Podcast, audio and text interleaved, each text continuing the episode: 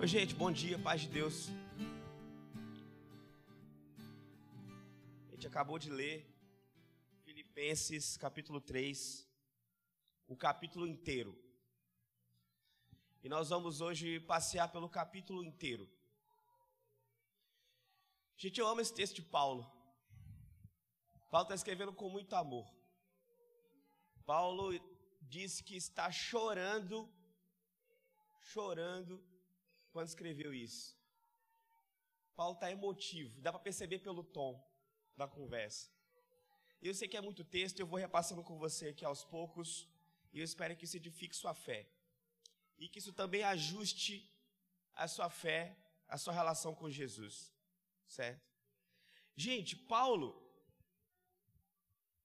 ele está falando com um certo grupo, a Igreja de Jesus, que era infiltrada por um certo grupo que causava muitos problemas. Os fariseus e os judaizantes. E eu sei que fariseu é uma palavra que você conhece, porque no dia a dia as pessoas chamam os hipócritas de fariseus. Esse cara é um fariseu, não é isso? Você conhece isso. Eu queria que você esticasse aqui a palavra do que é um fariseu para você, tá? Vamos fazer isso hoje juntos. Que bom de estar aqui, meus irmãos. Olha só, antes disso, a sua semana foi desafiadora? A minha foi, em inúmeros sentidos. Muito desafiadora. Essa semana, alguém me ligou, sempre tem essas ligações para pastores, né? Olha, estamos aqui da equipe do é, vereador fulano, a gente queria te dar uma, uma placa de cidadão, sei lá o quê. Eu falei, moço, eu só queria dormir. Eu estou com sono. Só disso que eu precisava nesse momento, entendeu? Mas foi assim, foi vários desafios, graças a Deus, gente. O Senhor nos desafia para que a gente possa crescer, certo? É isso. Eu espero que você esteja bem. Que bom que a gente está aqui, meus irmãos. É isso que os que o povo de Deus faz. A gente se reúne nas primeiras horas da semana para cantar. Nesse dia mais friozinho, tomar um café com os irmãos, aprender Libras, aprender sobre quem Jesus é, cantar as verdades da nossa fé cristã. É isso. Eu espero que você esteja bem, esteja em casa, tá bom? Olha só. Paulo está lidando aqui com os judaizantes. Esse é o contexto. Quem são os judaizantes? Era uma facção dos crentes da época que davam muito trabalho para Paulo. Paulo primeiro é perseguido pelos judaizantes. Quem são os judaizantes? São pessoas judeus que se consideravam exemplares estão propondo para os gentios, ou seja, os não judeus, que estão se convertendo, meio da pregação de Paulo, assim: olha só, eu sei que Paulo pregou, que você tem que aceitar Jesus, mas quem é Jesus? Jesus é judeu, cara. Então, antes de você entrar para a aliança com Deus, você precisa se tornar um judeu também. E aí tem um dispositivo legal aqui na nossa religião que é: você vai se circuncidar, vai ser circuncidado, vai fazer cumprir todo um ritual aí, e aí você vai entrar para a nossa religião como um anexo. Você não é judeu mesmo ainda, né? Mas pode se tornar, tem um espaço para você aqui. Por que isso, gente? Paulo estava dizendo uma coisa que chocou as pessoas. A gente cantou aqui, guiado pela Alanis, pela equipe, sobre a graça. A graça, a graça que Paulo estava dizendo aqui é: você será justificado, ou seja, se tornar uma pessoa justa, ou seja, salvo, ou seja, partícipe da vida de Deus, filho e filha de Deus, por meio unicamente da fé. A fé. O que isso quer dizer? O que Paulo está dizendo? Se você tiver fé em Cristo Jesus, como seu Senhor e Salvador, então você será filho de Deus. A salvação é por aí. Você se arrepende dos seus pecados, entende que Jesus Cristo é o seu Senhor e confessa que Ele é o seu Senhor, tem fé em Cristo Jesus, é suficiente. Para o judeu, isso não era suficiente. Até oito dias de nascido, o judeu tinha que ser, ele tinha que ser levado ao sacerdote, pegava-se uma pedra amolada, passava no prepúcio da criança. Se fosse menina, era automático. já era filho da aliança. Mas se for menino, tinha que passar por isso, certo? E você se tornava um judeu e tinha que cumprir todos os rituais ao longo do ano, todas as festas, os rituais. E o judeu zeloso começou a se tornar uma pessoa arrogante. O fariseu pensava assim: eu cumpro toda a lei, eu faço tudo que está prescrito no, no, no, no, testamento, toda a lei de Abraão, a lei de Moisés, eu sigo isso. Então eu sou filho de Deus, e o outro não é. E ele era comum os fariseus orarem alto na praça assim. Olha, escuta isso, gente, olha esse tipo de fé. Na praça. Que bom que eu não sou como esses aí que eu estou vendo, ó. Pecadores, miseráveis. Obrigado, Senhor. Primeiro, por ter nascido homem. Que dádiva, Pai.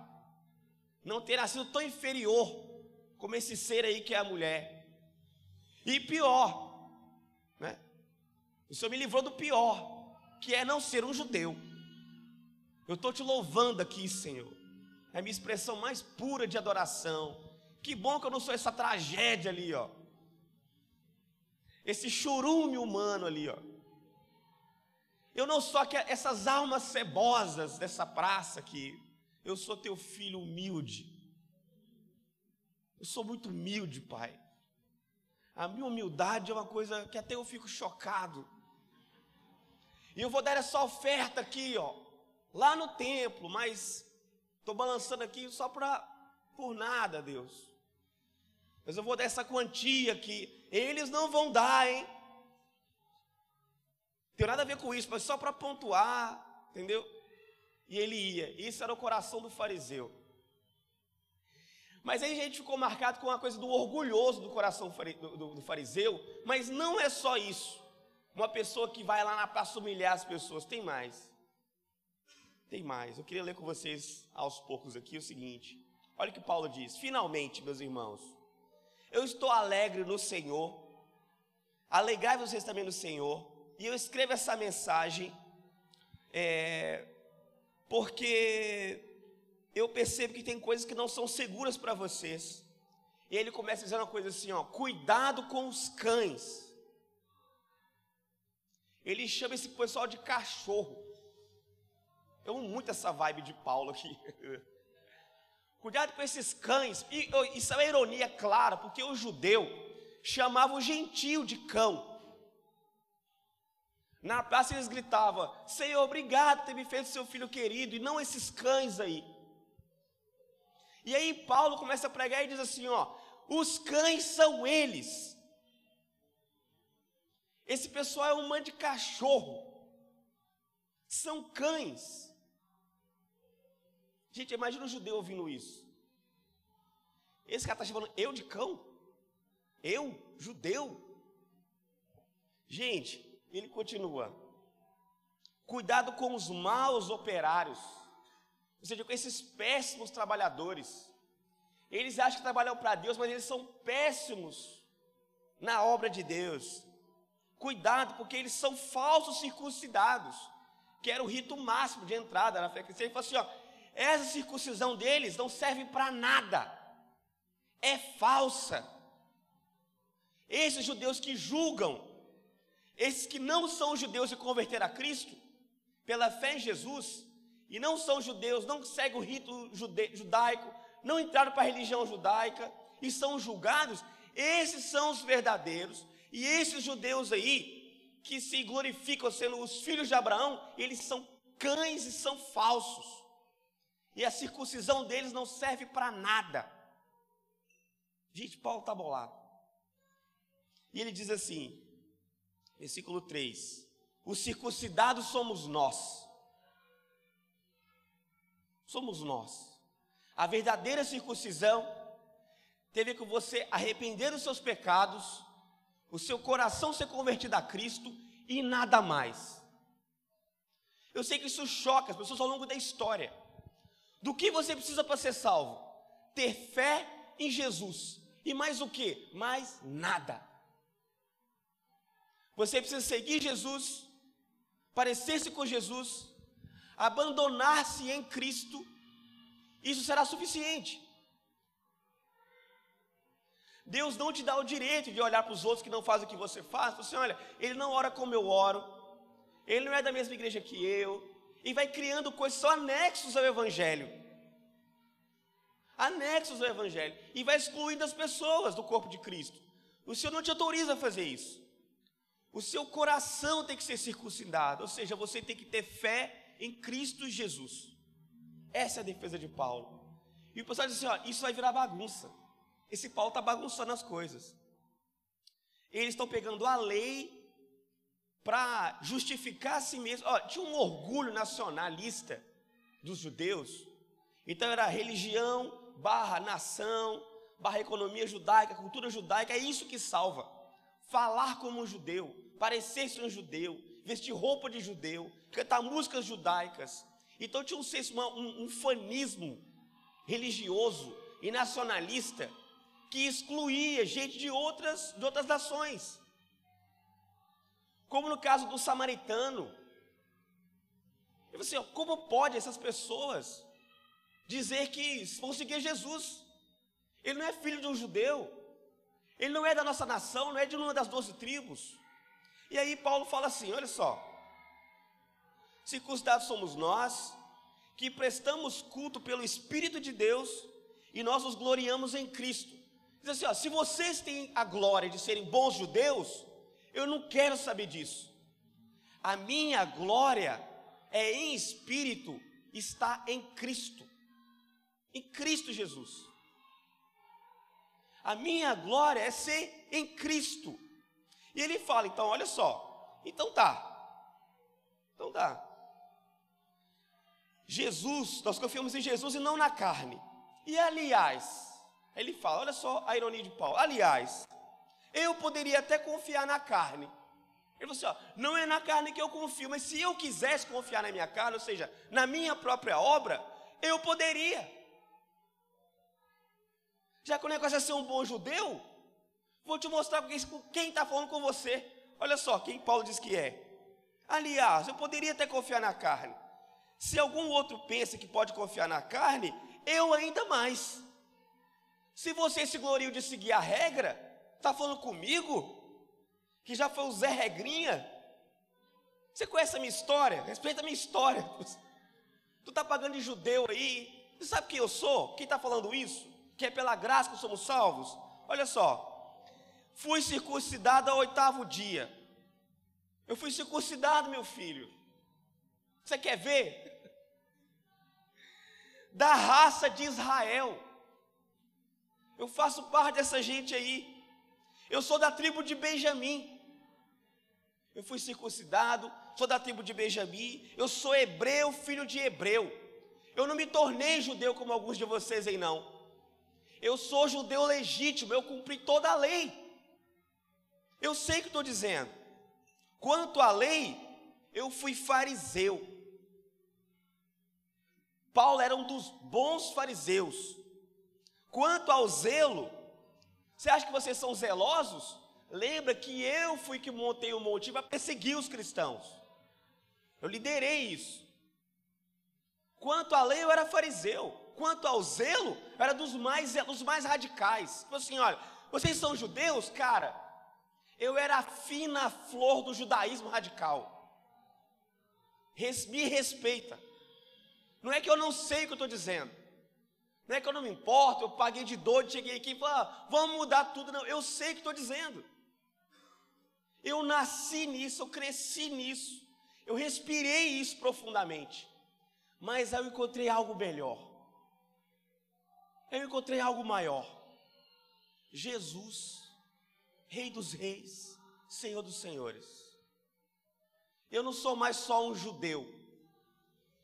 Eu sou agora um filho de Deus por meio de Jesus Cristo e da fé em Jesus Cristo unicamente. O nome dessa doutrina que Paulo está defendendo aqui se chama justificação pela fé. Inclusive, esse é o pau da reforma protestante, tá? Essa é a doutrina que Lutero começa a levantar e dá um pau danado. Né?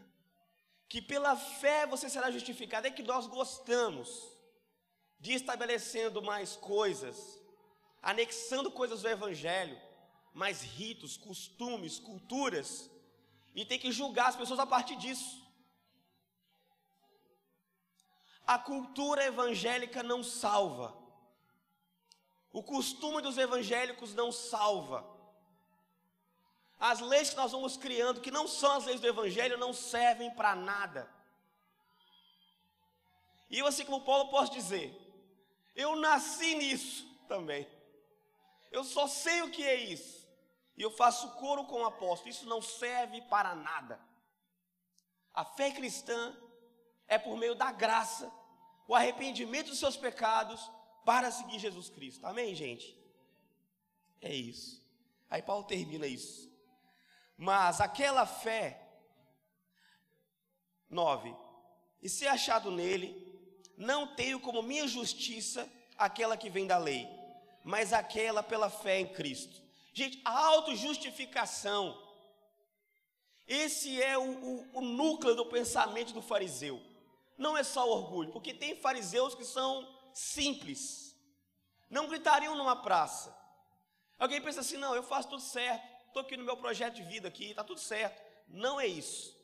Paulo está dizendo assim: olha, se você confia na obra da sua carne, se você confia nos seus próprios projetos, você é um fariseu, você criou sua própria lei, e você ainda não é alguém convertido à glória de Cristo. É isso.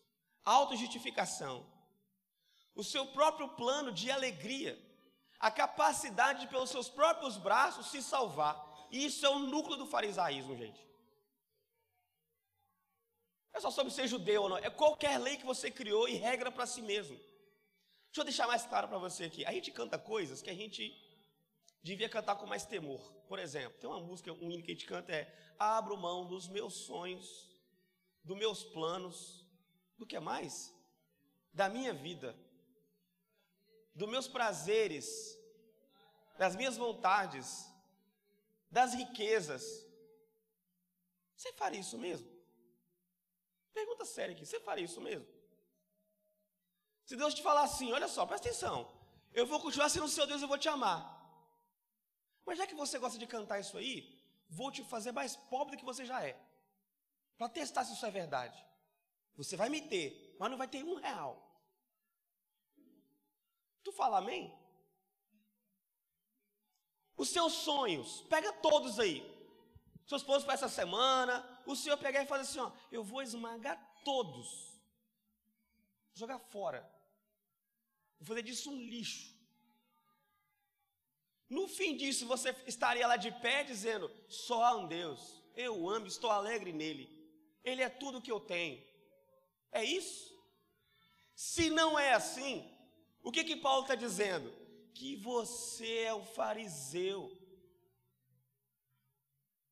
é muito fácil você sair por aí do alto da sua religião, do alto do seu farisaísmo, particular, silencioso, julgando quem é e quem não é fariseu. Porque esse discurso para quem tem esses de justiça própria é maravilhoso se você for desatento. É verdade, os fariseus são uns demônios. Entendeu? E olha que coisa invertida, né? Eles são do mal, eles fazem o mal, esse lixo de gente. Mas ainda bem que nós somos esses alecrins dourados do Pai, purificados como ouro, diamantes do reino, né? lindos e humildes, extremamente humildes. Cuidado, meu irmão. O diabo, até ele se impressiona com os caminhos do seu coração. Até o diabo senta e fala: rapaz, essa nem eu previ. Entendi isso, meus irmãos. Olha só. Você precisa confiar em Jesus mais do que você mesmo. Abra mão das suas vontades e dos seus desejos. É isso. Paulo continua assim, versículo 12. Não que eu já tenha alcançado, ou que eu já seja perfeito, mas prossigo para ver se alcanço. Pois o que tem que já foi alcançado por Jesus Cristo. É isso, meus irmãos. Para que Paulo não ocorra num, farisaísmo inverso, acusando os fariseus, use o método dos fariseus, que é se achar melhor do que alguém. Ele admite assim: olha, eu não cheguei a essa perfeição aí. Eu estou tentando.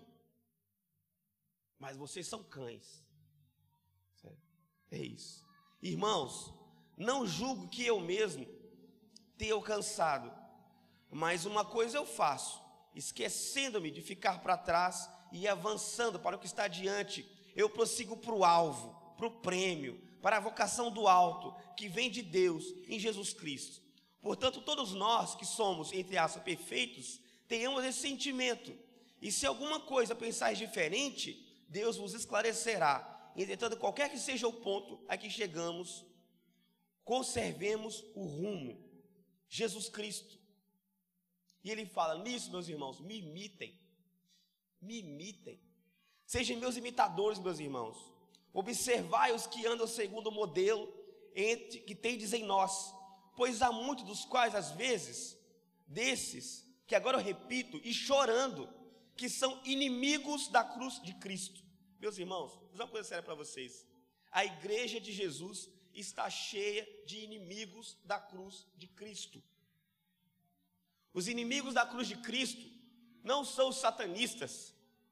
Esses não incomodam ninguém em nada. Eu nem os conheço, entendeu? Que tem essa coisa de rock and roll, satânico, nem o diabo ouve isso. O problema são os cristãos de Bíblia para ler para cá, certo? Que são inimigos da cruz de Cristo, porque se colocam numa conta tão alta, num projetos tão altos, a ponto de excluir, humilhar as pessoas, e não só isso, confiar em si mesmo a maior parte do tempo, e cantar mentiras todos os domingos. Dizer uma coisa, como é que é nosso, nosso, os farisaísmos do nosso tempo, meus irmãos? O que, que se tornou a igreja de Jesus? Uma loja para clientes em busca de produtos espirituais, experiências fantásticas espirituais. Uma loja. Bem-estar. Olha, o, o, mal do fariseu é, é era confortável para ele. Por que, que o fariseu estava dizendo isso, cara? E, e os judaizantes? Falou assim: olha, você converteu agora, Felipe. Se você for na aula do Paulo, tu vai ser perseguido, vai arrumar um monte de problema, vai mexer com o orgulho do coração dos judeus. Filho judeu, a fim de amenizar os problemas, a fim de evitar o que? O escândalo da cruz, que causa sofrimento. E o povo da cruz, ele se parece com Jesus, ele também vai para a cruz.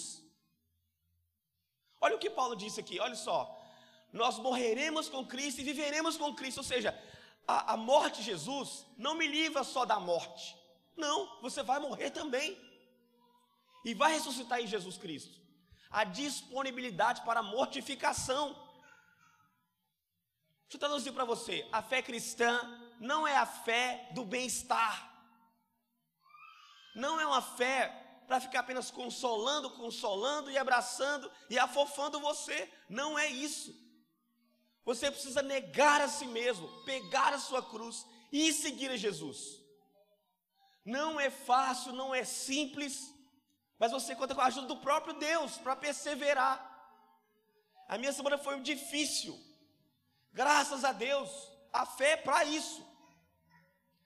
Não existe bruxaria na fé evangélica. Você vai fazer uma coisa ou outra para sua semana sem, sem nenhum problema. Isso é bruxaria. Vocês vão ter doenças, vão sofrer, carros vão bater, filhos vão passar mal, muitos passarão por cirurgia. Isso é a vida real. E você vai passar isso com Cristo e em Cristo. E isso vai te ajudar a seguir Jesus Cristo. As nossas dores nos aproximam de Jesus. E as belezas também. A vida não é só lágrima. Mas essa fé que vende para a gente aí, dizendo: olha, nunca mais você vai sofrer é mentira. E cuidado, porque você não pode cristianizar, batizar com versículos, com a linguagem religiosa e cristã, os seus próprios planos de salvação. Jesus não compactua com eles. Isso é farisaísmo. E compactuar-se com esse mundo, gente, olha, a igreja não está afim de ser aceita por todos. Quando a igreja tem um discurso palatável, para que todos falem assim, pô, Eric, isso que você fala aí não dá, aí não dá. Vai pegar mal, é para pegar mal mesmo, meus irmãos. Olha só. O farisaísmo é quando você se auto-justifica para que você não tenha problemas, os seus prazeres estão na frente. Diz uma coisa: Jesus vai te dar muito problema, vai te colocar em maus lençóis, porque o nosso coração é pecaminoso, meus irmãos. Nosso coração quer o que não devia, ele vai contrário à palavra e o reinado de Jesus Cristo. Então, essas doses de, diárias de humildade de, e de mortificação não serão gostosas.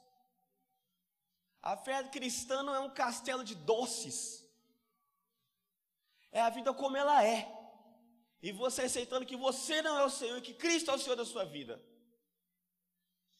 Como é que você olha para a sua vida, para as dificuldades, as belezas, os desafios? Senhor, tu tem propósito para minha vida nisso? Se tiver, eu estou dentro. Vamos viver isso. Em Cristo Jesus.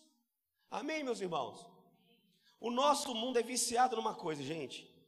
Nosso tempo, que é bem-estar, prazer e bem-estar.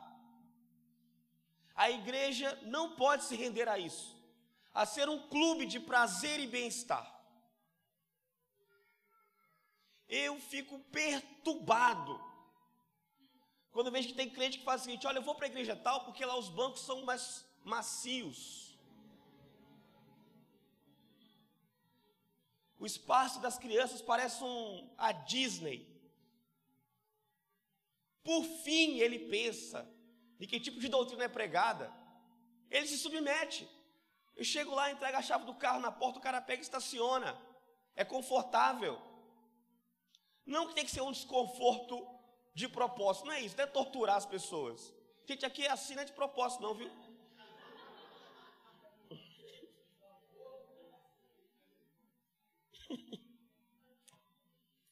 Inclusive está quente aqui.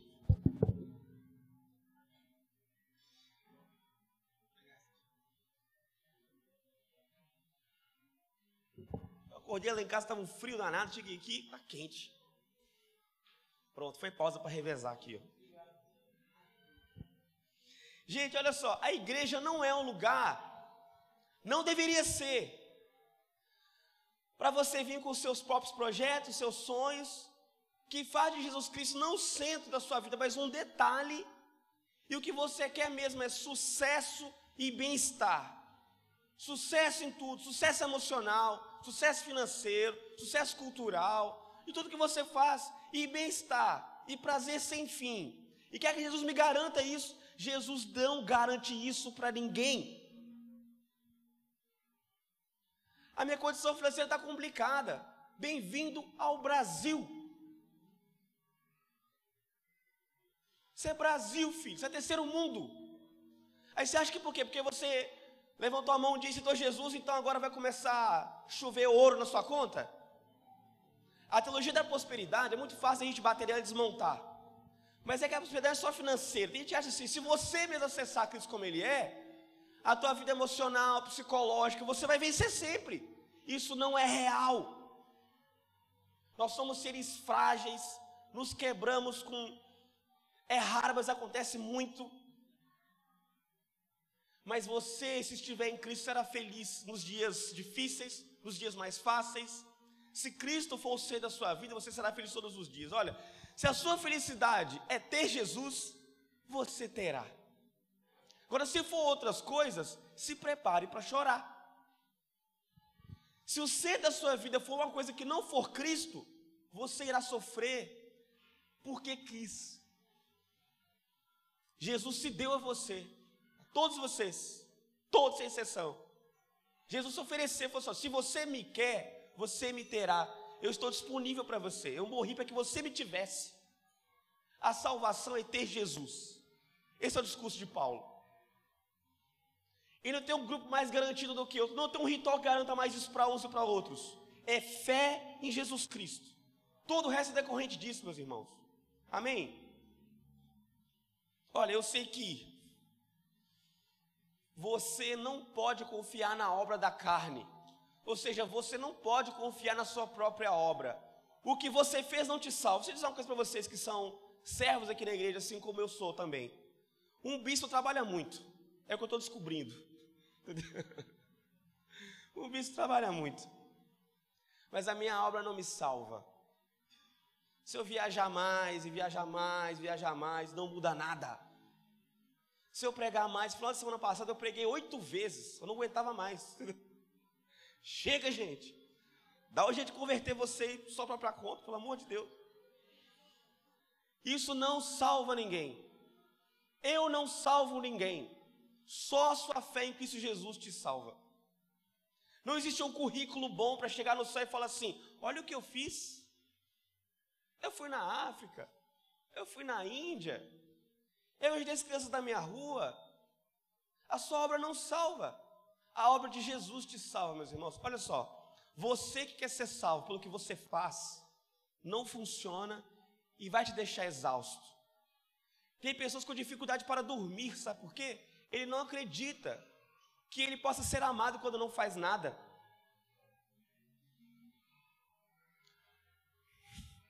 Muito ansioso é assim.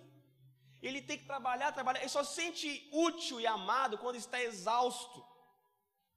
Ele precisa se cansar todos os dias para perceber: eu estou ocupando meu lugar no mundo. Fariseu. Fariseu. Você pode descansar porque Jesus te salvou já. Você pode descansar. E quando trabalhar, porque tem que trabalhar, não vai trabalhar para ser salvo, mas por que foi salvo? A tarefa com os filhos em casa, na vida, na sociedade, estudar, trabalhar, pagar as contas, por que foi salvo? E você pode louvar, passar pela prova dando glória a Deus. De verdade, não ficar questionando, Senhor, mas eu, eu, dizimista Platinum Gold, como é que isso vai me acontecer? Cara, isso não te livra da realidade. Meus irmãos, é muito sério o que Paulo está dizendo aqui.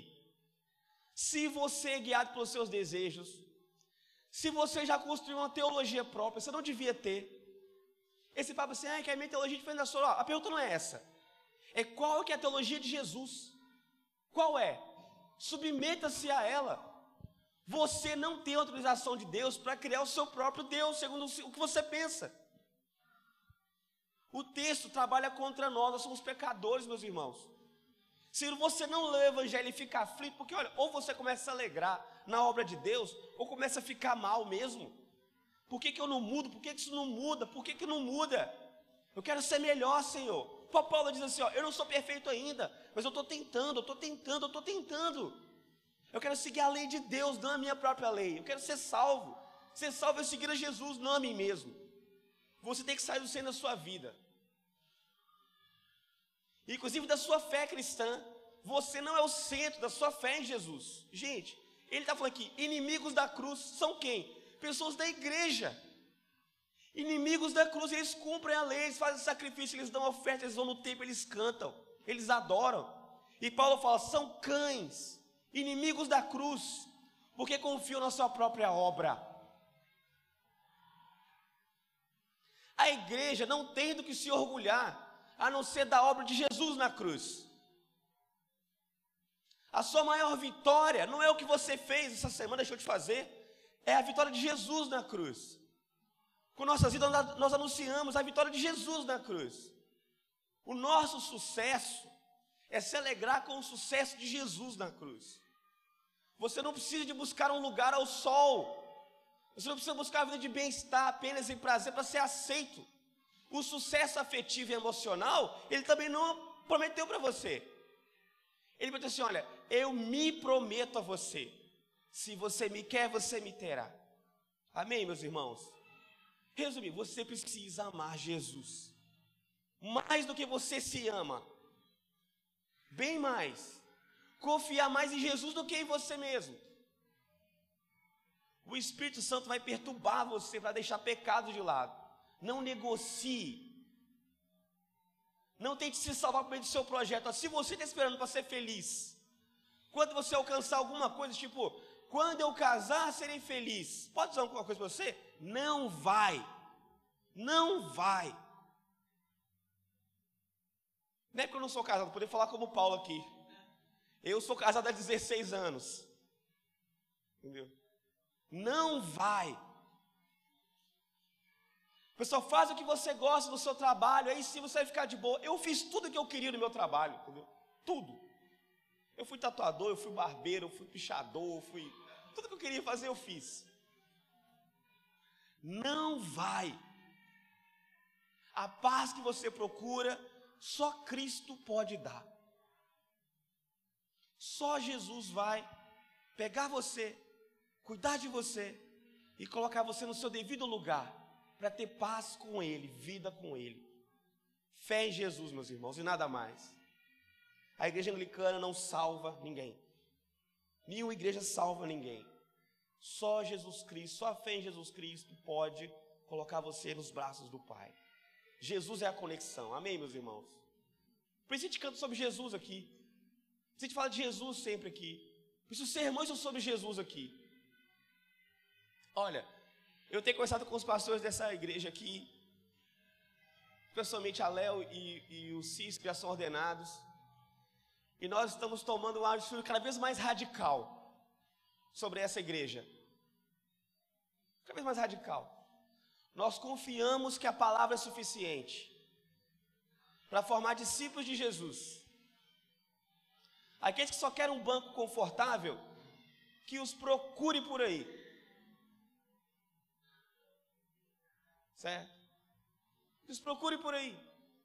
Nós não vamos montar uma programação extensa de entretenimento para crente, mamadeira para adulto, porque isso só vai te ocupar. Sabe o que é uma igreja relevante? É uma igreja que sabe que nada que ela faça é mais relevante do que Cristo fez na cruz, a não ser orgulho de sua própria obra. É o que Cristo fez na cruz. Essa tem que ser a nossa alegria. Qual é a grande vantagem de vocês? Ah, muito pouca. Nós vamos confiar das vantagens de seguir Jesus. Tem gente que escolhe a igreja como se fosse um cardápio. Eu fico escandalizado com isso. Chegam uns recados no Instagram da nossa igreja que são assim, horrorosos. Ou no meu pessoal. Alguém diz assim: olha, como é que é o serviço de vocês? o serviço de Cristo é melhor do que o nosso, filho. Bem melhor que o nosso. Aqui é muito mambembe. E pode ser que a gente melhore, tomara que a gente melhore. E o dia que nós confiarmos nisso, na nossa estrutura, na nossa capacidade de elocubrar, de pensar, de fazer coisas legais, mais do que a confiança na obra de Cristo, nós viramos fariseus. E a palavra de Paulo virá contra nós, chamando cães cães. Há quantas anda o seu amor por Jesus? Há quantas anda o seu amor, sua confiança em Cristo Jesus? Nós seremos capazes, meus irmãos, de formar uma comunidade resiliente por causa do amor em Cristo? Ou você vai deixar a família na fé quando uma coisa não for gostosa para você?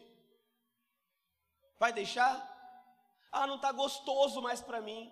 Está sendo desafiador. Que tipo de fé é essa? Que não, não supera os desafios das relações. Que tipo de fé é essa? Que tipo de coisa estamos construindo, meus irmãos? É preciso que a gente rasgue as lonas desse circo da fé e comece a exaltar Jesus. E fala, seja firme, seja resiliente, se pareça com Jesus. Se alguém aqui pisar no seu pé, fique. Cresça com isso. É um mimimi diabólico. Meus irmãos, a pergunta que o discípulo de Jesus faz é: Jesus será pregado domingo? Eu vou, eu preciso disso. Cristo será exaltado domingo? Eu vou. Graças a Deus a gente tem músicos excelentes aqui. É uma bênção isso, é Jesus é a parte de toda a beleza. Mas sabe que no mundo inteiro, irmãos, como tendo um Diego ou não, tendo um Alanis ou não, tendo um Luci ou não, eles alugam um lugar, eles entram para dentro, abrem a Bíblia e começam a cantar. Não estão nem aí. A igreja não é um shopping da fé. Esse monte de coisa que deu para você tirar uma onda e falar, nossa, cara, que legal nós somos. Não se encante mais com essa igreja do que com a obra de Jesus. Não vale a pena, de verdade, não vale a pena. Nos seus piores dias, essas coisas não vão acalentar o seu coração. Só Cristo pode fazer isso. No meio das suas cru cruzes da vida e tempestades, só o Espírito Santo pode mover você para um lugar de alegria. Ninguém mais pode fazer isso. Os sermões que não são sobre Jesus são perda, perda de tempo, perda de tempo. Pequenos ajustes da sua vida não vão fazer sentido em breve. É quem é o Senhor da sua história. Quem é o Senhor da sua história? Faça o que Cristo te pediu para fazer. Abra os ouvidos. O que você quer, Jesus? Você se pergunta isso? Ao começar a sua semana, e o que Cristo quer? E o que Cristo quer? Sentar e ouvi-lo, abrir a palavra, amar a palavra de Deus. Seja como Paulo, você nasceu para isso. Não perca tempo. Todo o tempo que você passa longe da vontade de Deus é perda de tempo. E o tempo está passando. A sua vida está esvaindo. Você precisa começar a viver você começa a vir na frente cristã quando né, diz não para si mesmo e fala: Jesus, Jesus, o que você quer que eu faça? Eu quero me parecer com você. Eu não tenho uma teologia própria, você também não devia ter. E você devia confiar na palavra de Deus, mais do que em você mesmo. Do contrário, a sua religião devia ter o seu nome. Você segue a você mesmo. Se você lê o texto e isso não te impulsiona a mudar o que você radicalmente, é a tu mesmo que você segue. E o nome disso, sabe o que é? Fariseu. É contra nós, meus irmãos. Cães, inimigos da cruz de Cristo. Ele fala: Eu não me glorio em nada a não ser na cruz de Cristo. E você se gloria em quê? Tem gente que faz uma postagem e fica lá criando aquele negócio, igual um, um pintinho. Vai lá regar, aguar. E só quando tem muitas curtidas, pensa, nossa, eu sou amado. A gente quer sucesso de muitas maneiras, ele faz tudo para ser aceito por todos. Olha, meus irmãos, você devia se gloriar na cruz de Cristo. Ter paz nisso. Amém? Olha só, dizer uma coisa para vocês muito séria. Vou dizer assim, ah, eu sou um pouco confuso. Eu não sei muito bem o que é o que fazer. Vou dizer uma coisa para você, com todo respeito: mentira. Mentira. Você sabe que você precisa seguir Jesus, amá-lo acima de tudo e segui-lo. É isso. E você encontrará paz, remanso para a alma, fim de tarde. Senhor ama você. Aceita o amor desse Deus. Aceite o senhorio de Jesus. Paulo escreve sobre nós chorando, meus irmãos. Chorando. Nós precisamos mudar, meus irmãos. Ninguém aguenta mais uma igreja de fariseus, de inimigos da cruz, arrogantes, julgadores, que não se parecem com Jesus. 17. Sede meus imitadores, irmãos, e observai os que andais segundo o modelo que tendes em nós. Pois há muitos, dos quais muitas vezes disseram que, como agora repito, e chorando, que são inimigos da cruz de Cristo. Seu fim será a destruição, porque o seu Deus é o seu ventre. A sua glória está no que é vergonhoso, e seus pensamentos são só no que está na terra. Qual é o grande pecado dos fariseus? Seu Deus é o seu ventre. Seu Deus são suas vontades. E o que gera prazer. Porque na cabeça do judeu do povo antigo, o ventre era o lugar dos prazeres. É onde está o estômago, nossa genitália, nossas coxas, onde ele se sustenta confiança em si mesmo. Quem é seu Deus? Quem é seu Deus? Essa é a pergunta de Jesus. Quem é seu Deus? E é fácil ser um bom crente, viu? E ainda assim permanecer inimigo da cruz de Cristo. Se o que no fundo você segue é você mesmo. Seu estômago é o seu Deus, ou seja, sua vontade. Sabe o que é estômago? Fome. Eu tenho fome, logo vou lá e faço o que eu tenho fome. Ou seja, aquilo que me dá vontade, eu vou lá e faço. As minhas vontades vieram na minha moral. Eu gosto, está certo. Eu não gosto, está errado. Inimigo da cruz de Cristo. Você devia fazer e tentar fazer ao máximo a vontade de Jesus, não a sua. Amém, meus irmãos?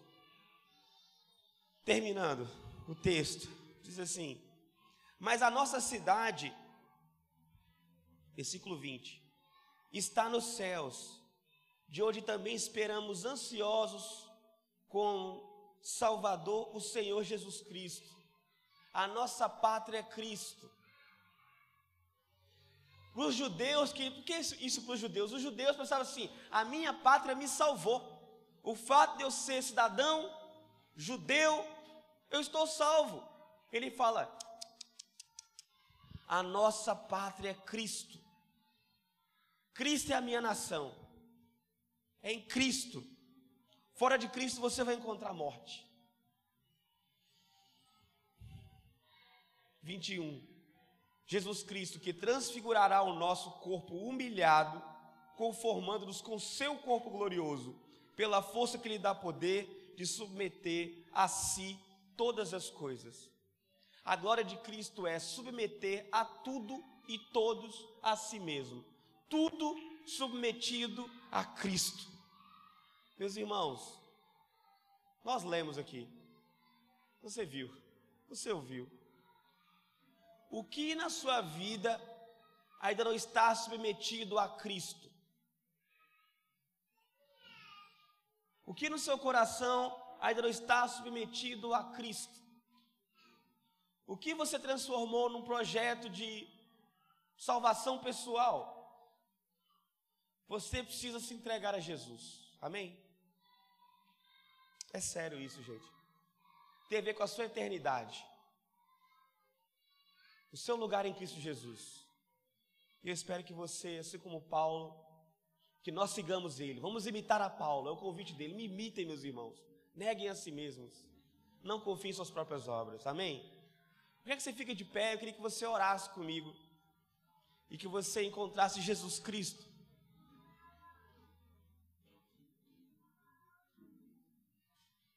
De seu próprio lugar, de Jesus Cristo como Senhor. E eu queria convidar você a orar a Cristo Jesus. E que você abandonasse seus projetos de glória própria. Essa campanha de, de aceitação que a gente vai criando no mundo. Se você tiver Cristo como seu Senhor, você terá paz.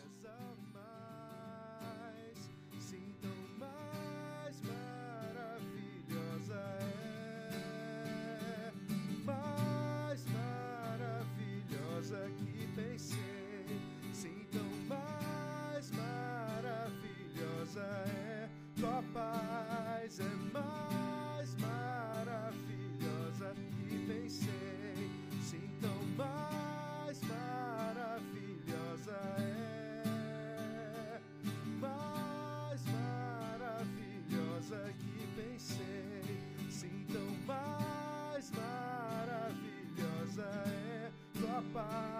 is afar.